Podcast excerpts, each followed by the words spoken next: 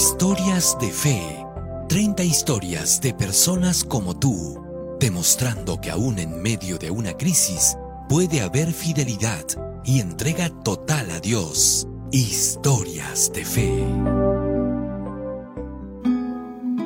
Fidelidad sin límites. Mi nombre es María Castillo Alayo, soy licenciada en enfermería.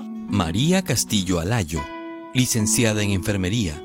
Desde que conoció el Evangelio, ella confía en el poder de Dios y puede dar fe que permanecer fiel a Él es lo más maravilloso que se puede experimentar. Yo quiero decirles que desde que conocí el Evangelio eh, me hizo una vida muy bonita, una vida tan feliz porque confiar en Dios es lo más maravilloso que yo he experimentado y gracias a Dios me mantengo fiel hasta ahora, a pesar de muchas pruebas que ha habido en mi camino, ¿no? Ya que desde la niñez yo conocí el Evangelio a mi corta edad, a los 6 años, y bueno, me bauticé a los 15 años. Pero ahora ya siendo una licenciada de enfermería, vemos que este año verdaderamente nos azotó la pandemia a nivel mundial. Yo primeramente esta pandemia lo veía muy lejos, ¿no? Cuando en China estaba yo casi ni importancia lo tomaba. Pero desde que llegó al Perú, que ya ahora hace ya como 5, ya vamos para 6 meses, yo tuve mucho temor mucho temor porque como personal de salud eh, era más fácil traer la enfermedad a mi casa, ¿no? Cuando empezó la pandemia, COVID-19, tuvo mucho temor porque vivía con sus padres ancianos. Ellos eran vulnerables al contagio de la enfermedad. Ella es personal de salud y podría traer la enfermedad a casa. Eso le daba miedo, la aterrorizaba le daba temor. A pesar que somos cristianos, conocemos el Evangelio, pero me entró mucho temor. Desde este tiempo que llegó a Perú la pandemia, yo me he seguido manteniendo fiel, a pesar de muchas circunstancias. Ella dice, ya no nos podemos reunir, ya no podemos abrazarnos como antes, pero igual compartimos el Evangelio con todas las compañeras del hospital. En el trabajo yo siempre acostumbraba a reunirme con mis amigas, en las noches sobre todo, porque yo trabajo en el Hospital de Emergencias Pediátricas es del Estado, del Ministerio de Salud. Y a veces es muy difícil estar reunidos, no es como una institución adventista, ¿no? Que uno se puede reunir con facilidad. Pero a pesar de eso, con mis compañeras que rotábamos, éramos un grupo de cuatro o seis compañeras, nos reuníamos, estudiamos la Biblia, la matutina, y nos abrazábamos alegremente, contentas, ¿no? Y empezábamos, continuaba la jornada de noche. Entonces, con esto de la pandemia ya no lo podíamos hacer. Hoy, pasado cinco meses de la pandemia.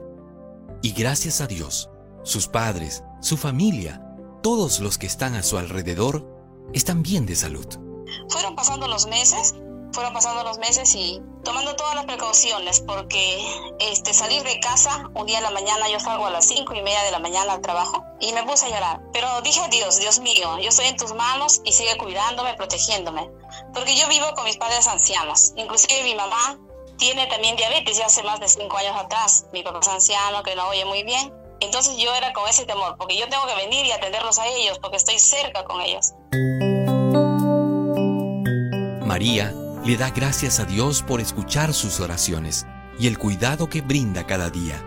Con esperanza y alegría, recuerda un texto bíblico que aprendió en su niñez, en el Club de Conquistadores, Apocalipsis 2.10.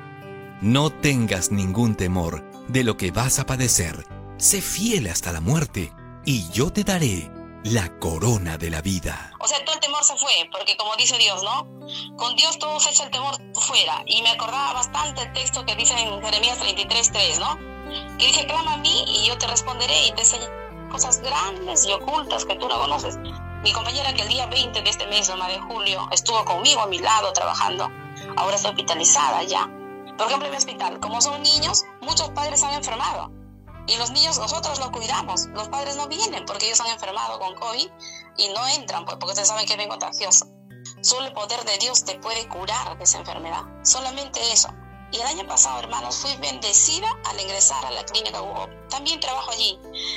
Y allí también estoy. Y allí también hay pisos de COVID, hermanos. Pisos donde la gente está llorando, clamando uy, ahora qué va a hacer con mi sueldo, a lo mejor ya no doy mi diezmo, mis ofrendas. Y el Señor me bendice enormemente, me bendijo con el otro trabajo que ya tengo.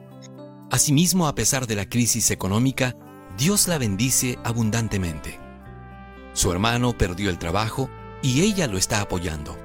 Ella es la única persona que sostiene la economía familiar. Y aquí en mi casa yo soy la única que sustento la familia. O sea, yo pago la luz, el agua, el gas, el alimento, los enseres. Y yo en mi carterita, hermano, nunca me falta el dinerito para la voluntad del Señor. Después por las calles también colaboro, a una iglesia me piden ayuda, los doy, me desprendo. O sea, yo sé, estoy bien convencida que si yo mientras más ayudo a mi prójimo, mientras más soy fiel con los diezmos y ofrendas en mi iglesia, Dios me va a bendecir. Que Dios nos ayude para mantenernos fieles en todas las áreas, a pesar de las pruebas, de difícil que es. Porque a veces hay momentos que decimos, no me alcanza, ahora qué voy a hacer. Y que Dios, Dios permita que nos mantengamos fieles, hermanos. Búscanos en las distintas plataformas digitales de podcast como Historias de Fe. Escríbenos a historiasdefe.adventistas.org. Este fue un mensaje de tus amigos adventistas.